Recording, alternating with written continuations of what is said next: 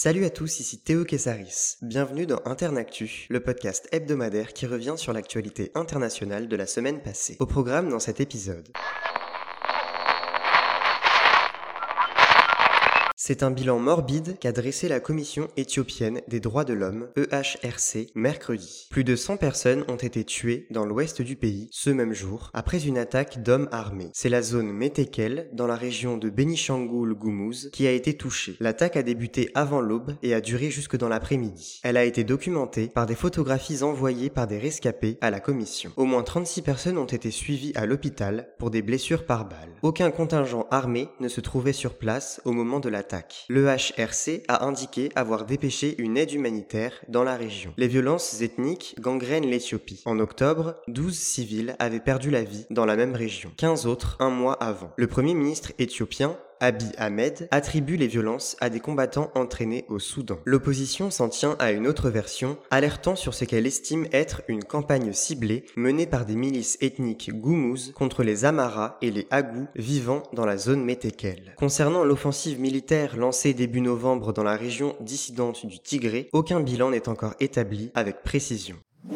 Les quatrièmes élections législatives en près de deux ans. C'est ce qui attend Israël suite à la dissolution du Parlement mercredi. Un désaccord sur le vote du budget 2021 a mis en lumière la non-viabilité d'une alliance entre Benjamin Netanyahou et Benny Gantz. Après trois scrutins ne pouvant les départager, les deux adversaires politiques avaient décidé, au printemps dernier, de s'unir au sein d'un même gouvernement. Un accord instaurait un principe de rotation pour le poste de Premier ministre, Netanyahou commençant par l'occuper avant Gantz. Mais l'arrivée de ce dernier à la tête du gouvernement était conditionnée à l'accord des parlementaires sur le budget 2021. 120 élus israéliens étaient sommés d'adopter le projet de loi budgétaire avant mardi 23h59. La date du 23 décembre était le délai fixé pour trouver un terrain d'entente. Le porte-parole du Parlement hébreu, la Knesset, a appelé les citoyens, je cite, à éviter d'exacerber les tensions durant la nouvelle campagne électorale. Fin de citation.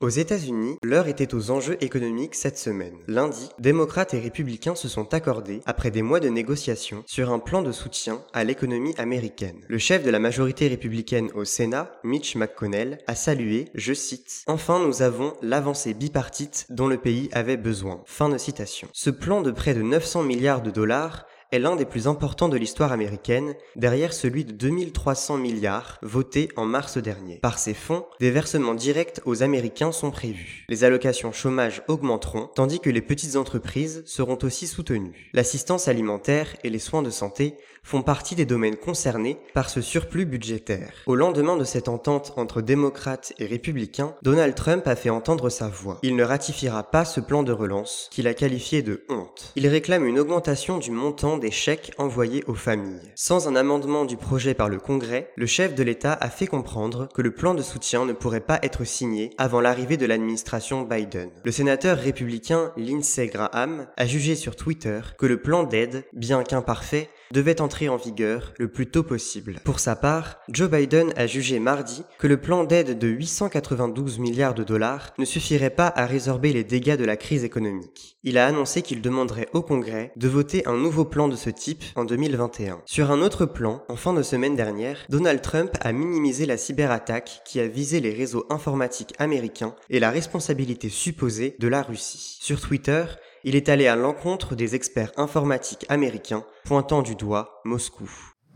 Mercredi, la MINUSCA, mission de l'ONU déployée en Centrafrique, a annoncé avoir repris la ville de Bambari aux côtés de l'armée centrafricaine. La veille, la localité avait été assiégée par des rebelles. Dans un contexte électoral, les élections présidentielles et législatives se sont tenues dimanche, des groupes rebelles avaient lancé des attaques à l'encontre de plusieurs villes vendredi dernier. Ce jour-là, le gouvernement a pointé du doigt l'ancien président, François Bozizé, l'accusant de tentative de coup d'État et de vouloir marcher sur Bangui, la capitale, avec ses hommes. Jeudi dernier, six groupes rebelles ont fusionné au sein de la coalition des patriotes pour le changement. Ils dénoncent l'échec de l'accord de paix signé entre le gouvernement et 14 groupes armés en 2019. Soutien de Bozizé, il s'insurge contre la décision de la Cour constitutionnelle du 3 décembre. La candidature présidentielle de François Bozizé a été invalidée, celui-ci faisant l'objet de sanctions détention et d'un mandat d'arrêt international de l'ONU. Il aurait soutenu des groupes armés accusés de crimes de guerre. Arrivé au pouvoir en 2003 par un coup d'État, il a été renversé dix ans plus tard. Il a regagné la Centrafrique en 2019 après des années d'exil.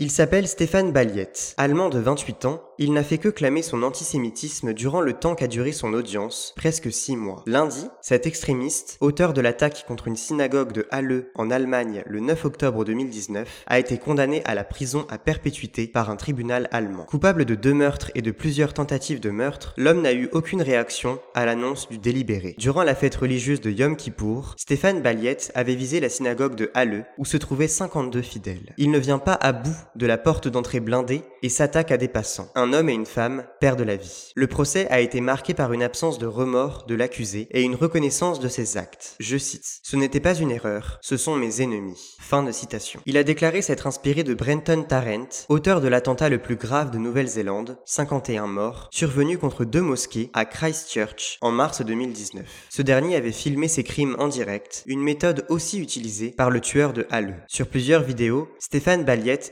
sa haine envers les juifs et nie l'existence de la Shoah. Ce verdict est le signe d'une volonté des autorités allemandes de ne laisser passer aucune manifestation haineuse à l'égard de la communauté juive en Allemagne. En 2019, les crimes et les délits la visant ont progressé de 13% par rapport à 2018. Mardi, Vladimir Poutine, président russe, a signé une loi offrant l'immunité à vie aux anciens présidents pour des actes effectués avant ou après leur mandat. Le texte dit, je cite, Un ex-président russe ne peut être poursuivi pénalement ou administrativement. Fin de citation. Il est interdit de lui faire subir un interrogatoire ou une perquisition et il ne peut pas être arrêté par la police. Les anciens présidents siégeront à la Chambre haute du Parlement, ce qui les préserve de droit de toute poursuite. Toutefois, un ancien président russe peut se voir lever son immunité s'il est accusé de haute trahison ou d'autres crimes graves. Ces accusations doivent être confirmées par les cours suprêmes et constitutionnelles et validées par les deux tiers des parlementaires. Cette nouvelle loi suit la logique d'amendement constitutionnel avalisé par le peuple russe cet été. Vladimir Poutine jouit de la possibilité de se maintenir au pouvoir jusqu'en 2036. À cette date, il aura 84 ans.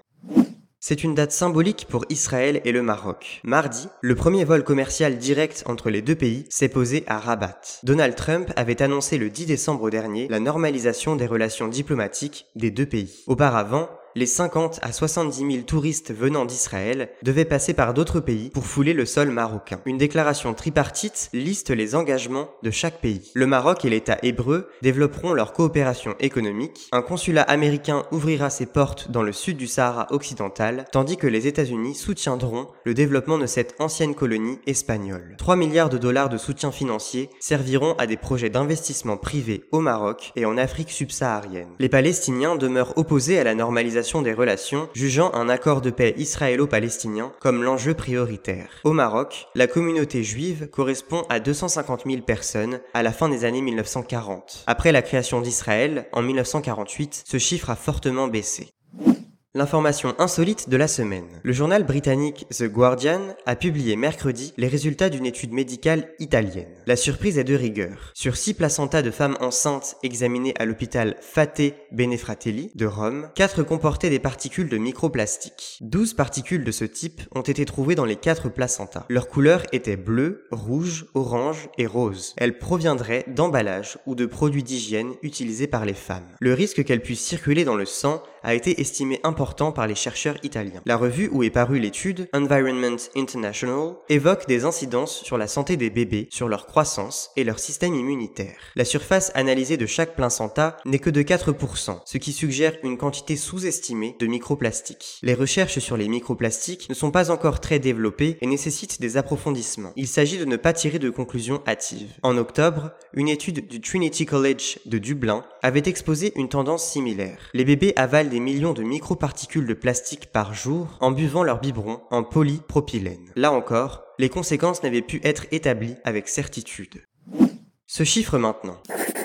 200. C'est en millions l'objectif fixé par la Commission européenne de doses vaccinales à livrer d'ici septembre 2021 en Europe. Lundi, le feu vert de la Commission européenne au déploiement du vaccin Pfizer-BioNTech a ouvert la voie au début d'une vaccination européenne avant 2021. L'Agence européenne du médicament avait rendu un avis similaire plus tôt dans la journée. Ursula von der Leyen a précisé que les premières injections auraient lieu entre le 27 et le 29 décembre. La Commission, les États membres et l'entreprise BioNTech, basée à Mayence en Allemagne, travaillent de concert pour garantir une livraison dès le 26 décembre. L'objectif de 200 millions de doses ne pourra être atteint que dans quelques mois. La commissaire européenne à la santé, Stella Kyriakides, a rappelé que le nombre de doses sera limité dans un premier temps. D'après elle, le vaccin ne doit pas être considéré comme une solution miracle et ne pas restreindre la vigilance. La présidente de la Commission européenne s'est engagée à poursuivre le travail d'approbation d'autres vaccins développés. Je cite, L'Agence européenne du médicament donnera son évaluation sur un deuxième vaccin,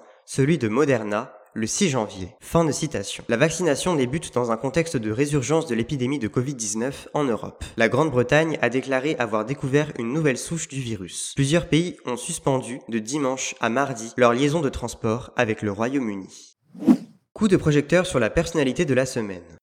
Opposant phare du Kremlin, il a été, en août dernier, la cible d'un empoisonnement fomenté par le FSB, service de renseignement russe. Alexei Anatolievitch Navalny, 44 ans, se considère comme le porte-parole de l'opposition russe. Sur YouTube, il rassemble 4 millions d'abonnés. Dans ses émissions, il présente ses enquêtes sur la corruption des élites russes. En 2012, l'avocat a créé le Fonds de lutte contre la corruption, FBK. Son organisation a vu ses avoirs être gelés ces derniers mois victime des représailles du pouvoir en place. Depuis 2007, Alexei Navalny conteste la légitimité du président russe. Après avoir gagné en notoriété aux législatives de 2011, il arrive deuxième aux élections municipales de Moscou en septembre 2013. Ce père de deux enfants a été condamné à de la prison avec sursis pour des faits de détournement de fonds. Il a été déclaré inéligible jusqu'en 2028. Au cours d'un vol le ramenant de Tomsk en Sibérie à Moscou fin août, Alexei Navalny a fait un malaise. Après un atterrissage urgent à Omsk, l'opposant a été pris en charge avant d'être envoyé à l'hôpital de la Charité à Berlin deux jours plus tard. Mercredi, des médecins allemands ont fourni des preuves scientifiques de l'empoisonnement à la revue britannique The Lancet. Lundi, l'opposant a déclaré avoir piégé Konstantin Kudryavtsev, spécialiste en chimie formé au ministère de la Défense. Cet homme lui a confirmé, involontairement, être membre du commando à l'origine de son empoisonnement. Konstantin Kudryavtsev ignorait être au téléphone avec Navalny, qui se faisait passer pour Nikolai Patrouchev, adjoint du chef du Conseil de sécurité nationale. En quête d'explications sur les ratés de l'empoisonnement, Navalny a obtenu des réponses. Kudryavtsev n'a pas participé à l'opération, mais a été dépêché pour nettoyer les habits du russe qui se trouvait à l'hôpital d'Omsk. Il s'agissait de faire disparaître les traces de Novichok, agent innervant concentré sur l'entrejambe de Navalny. Le slip de ce dernier est l'habit le plus contaminé. La Russie a toujours refusé de remettre à la famille de Navalny les vêtements qu'il portait le 20 août, jour de son empoisonnement. Les propos de Kudryavtsev ne font aucun doute sur le dessin du FSB. Je cite. Si l'avion avait volé un peu plus longtemps et n'avait pas atterri en urgence, peut-être que le résultat aurait été différent. Fin de citation. Cet échange téléphonique a eu lieu avant le 14 décembre, date où les enquêtes des médias Bellingcat et The Insider, incriminant le FSB pour l'empoisonnement, ont été publiées. Mardi, la Russie a annoncé des contre-sanctions à l'encontre de l'Union européenne. La liste des représentants des États membres interdits d'entrer en Russie a été élargie. Et voilà, c'est la fin de ce numéro d'Internactu. On se retrouve la semaine prochaine pour un nouvel épisode, et en attendant, restez informés.